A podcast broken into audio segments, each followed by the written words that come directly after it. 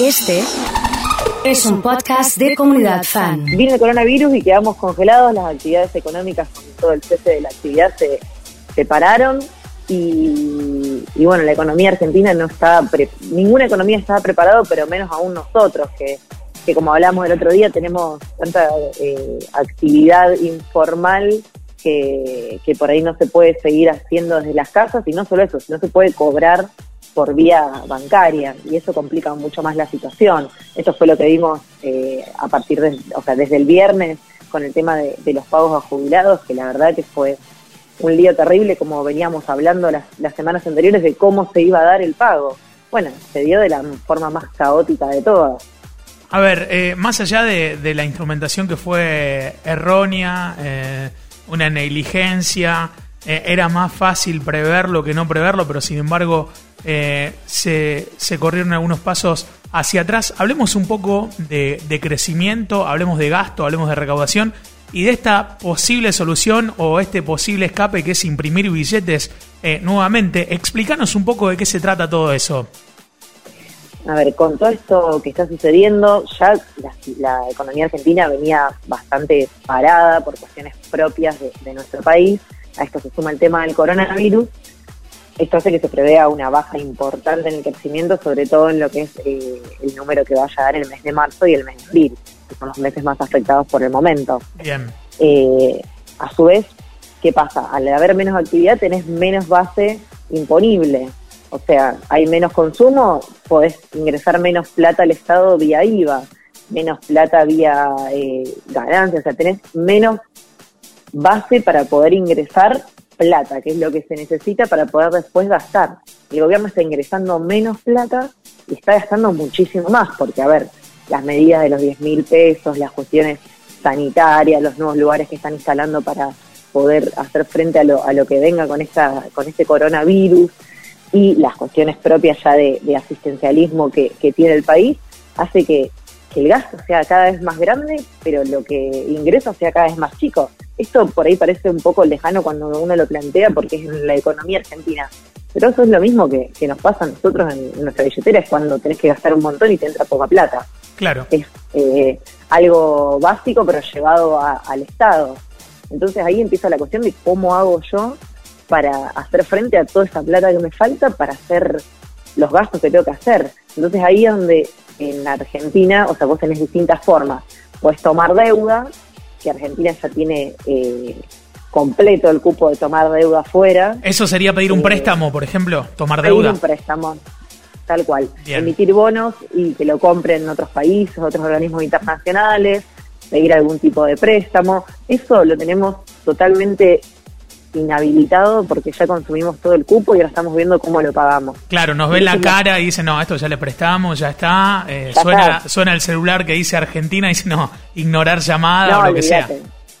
Tal cual, estamos en esa situación. Nadie nos quiere prestar porque ya saben que debemos un montón y todavía no sabemos cómo le vamos a pagar. Entonces, ese, ese canal lo tenemos totalmente cerrado. Después la otra vía es por crecimiento. Y dada la situación no estamos pudiendo crecer. ¿Qué sería por crecimiento? Yo exporto más de lo que importo y me pagan eh, ese aumento de, actividad y a mí me ingresan como dólares y estoy perfecto.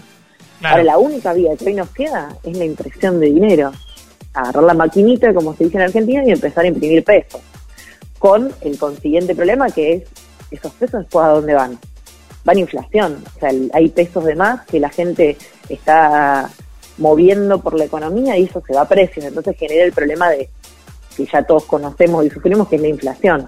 A esto se suma que, por ejemplo, algunas provincias, cuando el gobierno imprime, llega con cierto delay a todo lo que es las provincias y todos los sistemas municipales y demás, que también están con el mismo problema que está la nación. Claro. Entonces empezaron a haber rumores eh, de que podían llegar a emitir cuasimonedas. ¿Vos te acordás vos en el 2001 de los LECOP? Sí, me acuerdo. en Córdoba teníamos los LECOR, por ejemplo, también. O sea, estaban los LECOR que eran nacional y después LECOR en Córdoba. Acá en Santa Fe creo que no, no había. No, en Buenos Aires me acuerdo que estaban los patacones. Sí, patacones. Había cada provincia tenía tenía su cuasimoneda. Y eso que era, cada provincia empieza a emitir un bono que le da a sus proveedores y que les dice, bueno, yo te doy esto y con esto me puedes pagar impuestos. Eso es emisión también, entonces empieza a complicarse más porque después es más difícil sacar eso, esos, esas cuasimonedas de la economía. Eso es un rumor que se empezó a dar, esperemos que no suceda. Es más fácil, aunque no sea lo, adecuado, que, imprima el, Banco Central y que se canalice todo por una misma vía que después se pueda empezar a absorber. Pero bueno, eso es un poco las novedades que estuvo viendo esta semana con respecto a, cómo pagar toda esta situación que estamos enfrentando. Y hablando, hablando de, cómo se restablece la actividad, digo porque ya eh, se empieza a barajar la posibilidad de que la próxima semana van a funcionar los bancos, casas de cambio. Mira, la semana que viene, a partir del lunes, se restablecería la atención comercial en los bancos, eh, en principio sería para todo lo que son cobros, viste, con días asignados de acuerdo a la terminación del documento. Y para aquellas personas que tengan algún tipo de consulta o algún tipo de trámite, pero tienen que sacar turno previo, importantísimo, porque hay un montón de gente que en estos días se dio cuenta que le faltaba una tarjeta, que tenía que arreglar algo de la cuenta y demás. No vayan al banco así de, o sea, improvisando, tienen que sacar un turno a partir del miércoles 8, o sea, a partir de mañana. Te cortan el rostro en la puerta, directamente. Te cortan el rostro en la puerta, te tenés que ir y saliste de, del aislamiento sin ningún tipo de sentido.